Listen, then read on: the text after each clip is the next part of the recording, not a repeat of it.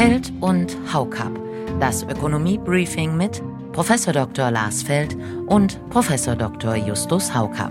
Ein Pioneer Original.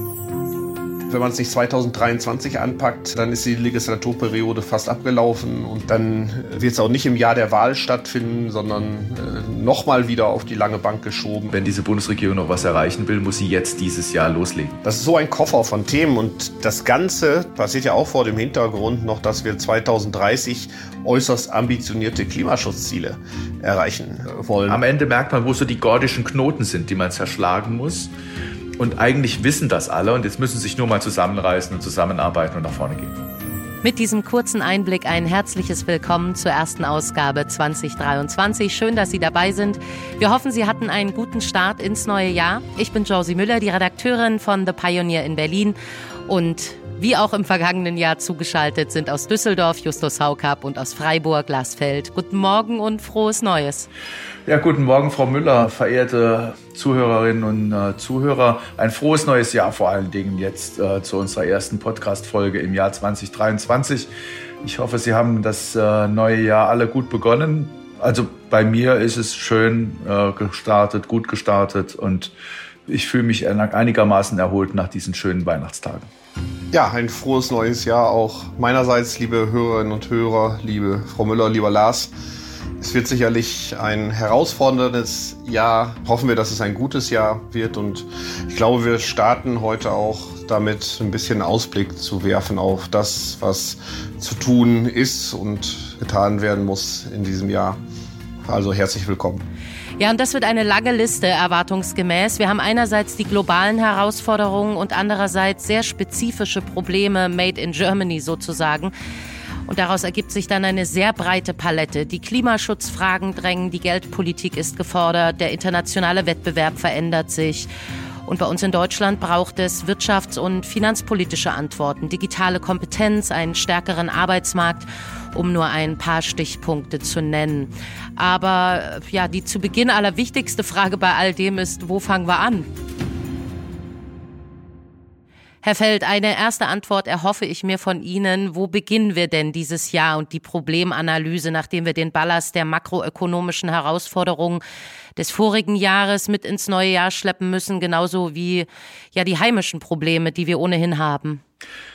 Also was man weiterhin sieht, ist die hohe Unsicherheit, die man in der gegenwärtigen Situation hat. Das sind die Finanzmärkte ja ein guter Indikator dafür, wie hoch diese Unsicherheit ist. Es gab im vergangenen Jahr 2022 noch zum Ende des Jahres deutliche Korrekturen auf den Aktienmärkten, auch vor dem Hintergrund der Ankündigungen äh, der Europäischen Zentralbank, äh, weiterhin eine restriktivere Geldpolitik fahren zu wollen. Jetzt zum Jahresbeginn 2023 hat man deutliche Bewegungen ähm, auf den Aktienmärkten nach oben gesehen. Das sind alles kleine Beispiele dafür, wie hoch die Volatilität dort immer noch ist. Und das ist ja ein klarer Unsicherheitsindikator. Ich glaube, dass die Investoren, und zwar sowohl diejenigen, die in der Realwirtschaft über Investitionen entscheiden, als auch diejenigen, die auf den Finanzmärkten unterwegs sind und fragen, wo sie ihr Geld anlegen sollen, im Moment weiterhin verunsichert sind. Es gibt ganz unterschiedliche weltwirtschaftliche Signale. Äh, einerseits sieht es so aus, als ob die Rezessionsängste nicht äh, so stark bedient würden.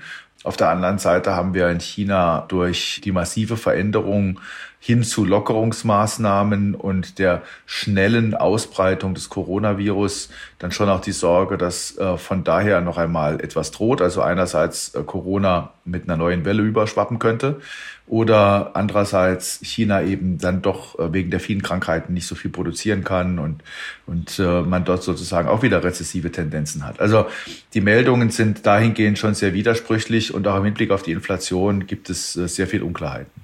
Ich kann mir durchaus vorstellen, dass wir, sagen wir mal, nochmal Glück haben und an einer Rezession vorbeikommen. Auf der anderen Seite äh, macht mir ein bisschen Sorge, dass ähm, vielleicht äh, das auch den Handlungsdruck dann äh, nimmt, äh, so nach dem Motto, naja, guck mal, es ist doch keine Rezession gekommen, ist doch alles gut gelaufen, äh, weiter so wie bisher. Das wäre sicherlich eine falsche Interpretation, würde ich sagen, denn es gibt eine ganze Reihe von Herausforderungen zumindest, äh, die es zu adressieren gilt in irgendeiner Weise. Die Angebotsbedingungen am Standort Deutschland sind aus vielerlei Gründen nicht mehr so gut wie früher. Ob es die Steuern sind, die Energiekosten, ähm, der ja nicht immer äh, gute Zustand der Infrastruktur, äh, die mangelnde Digitalisierung, äh, der Fachkräftemangel. Das ist doch mittlerweile eine ganze Liste von Bedingungen, die Investitionen hier wenig attraktiv äh, machen. Und da sollte man jetzt nicht sagen, guck mal, die Rezession ist doch ausgeblieben, ist doch alles gut. Ähm, weil dann, dann müssen wir uns so langsam auf den Abstieg dann äh, gefasst machen. Ja, ja, da hast du recht. Aber bevor wir zu den strukturellen Herausforderungen im Einzelnen kommen, vielleicht nochmal, ja, was das jetzt heißt, mit Unsicherheit verbunden ist ja dann auch die Frage, ob es nicht dann doch schlimmer kommt, als äh, es sich gegenwärtig abzeichnet. Und äh, vor dem Hintergrund äh, muss man schon auch darauf setzen und erwarten, dass äh, die Wirtschaftspolitik, dass die Finanzpolitik doch ein, bisschen was verändert und die Rahmenbedingungen besser setzt, gerade für die Investitionstätigkeit. Also wir haben ja weiterhin auch die große Sorge, dass der nächste Winter im Hinblick auf die Energieversorgung schlimmer wird als der als jetzt äh, der, derjenige, den wir jetzt gerade erleben. Äh, es ist ja jetzt bei diesen milden Temperaturen über 20 Grad an Silvester in Freiburg keine Sorge mehr in die Gasmangellage hineinzugeraten, aber das kann uns dann doch im nächsten Winter ähm, ja mit, mit größeren Restriktionen drohen. Also all diese Sorgen bestehen noch weiter und deswegen habe ich schon auch den Eindruck, dass die Bundesregierung den Druck weiterhin verspürt. Nur ja, für die Marktteilnehmer ist das eine schwierige Lage. Wenn wir das auf das Inflationsthema äh, beziehen, das kommen auch unterschiedliche Signale, wo die Leute sich fragen, wie ist das denn zu interpretieren? Jetzt haben wir einen Rückgang der Inflationsrate, liegen noch bei gut 8,5 Prozent.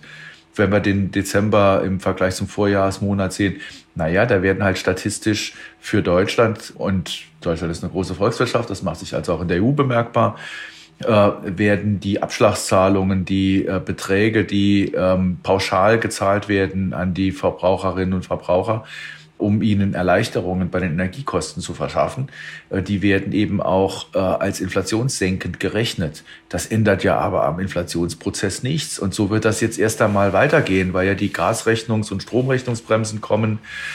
Und auch das wird dafür sorgen, äh, dass die Inflationsentwicklung ähm, nicht mehr so ungünstig aussieht.